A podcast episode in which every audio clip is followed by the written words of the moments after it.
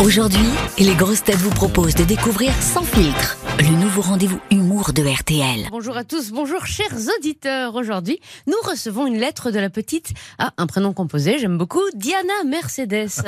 Diana Mercedes est la fille de Thierry Frémaux, l'ancien président du Festival de Cannes, qui a débuté hier. Elle nous écrit, je cite, Bonjour Elodie, bonjour Yves, bonjour Amandine, bonjour toutes les personnes qui s'incrustent dans le studio alors que c'est pas leur tour de parler. Hier, mon papa, il a dit qu'on n'ira pas cette année au Festival de Cannes, car l'offre cinématographique est stagnante comme un fond de cuvette. Ça veut dire qu'il trouve que c'est toujours un peu les mêmes films qui sont proposés.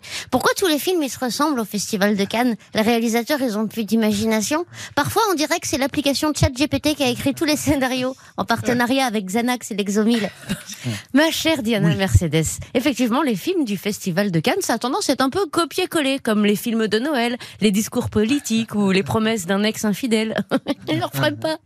En effet, ces films surfent avec génie sur la totalité des troubles de nos sociétés modernes. Et ça, c'est très très fort. Mort, maladie, pauvreté, analphabétisme, grossesse chez les mineurs, école le samedi matin. Résultat, c'est triste comme du beurre doux. Cette année, au festival, par exemple, nous retrouverons les films suivants. Attention, faisons un jeu. Je vais vous dire des scénarios. Vous me dites à la fin lequel est un faux.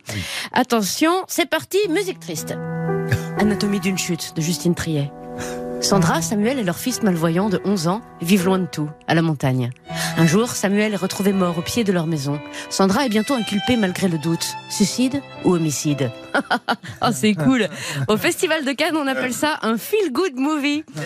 En fait, on apprend à la fin que le môme, déjà bigleux, se baladait de nuit dans le brouillard et qu'il a fini par se prendre une vache de plein fouet. Sélection naturelle.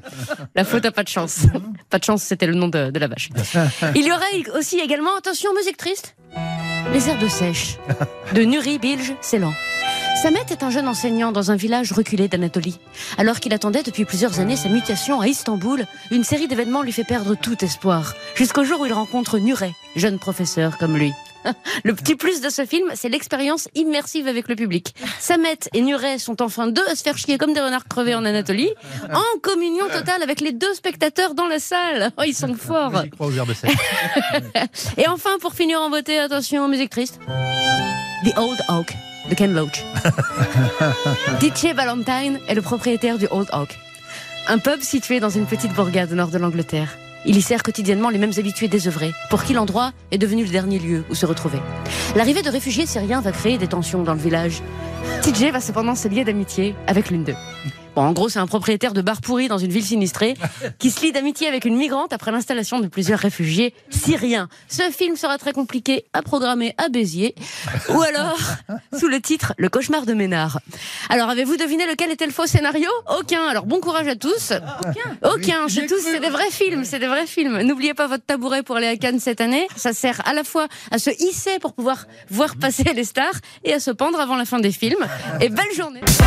Cette chronique vous a plu Retrouvez Sans filtre chaque matin à 7h20 sur RTL et à tout moment en replay sur notre application. Sans filtre, c'est chaque matin un humoriste différent. Bertrand Chameroy, Elodie Pou, Mathieu Madénian, Sandrine Saroche et Sébastien Toen. RTL, Rire ensemble.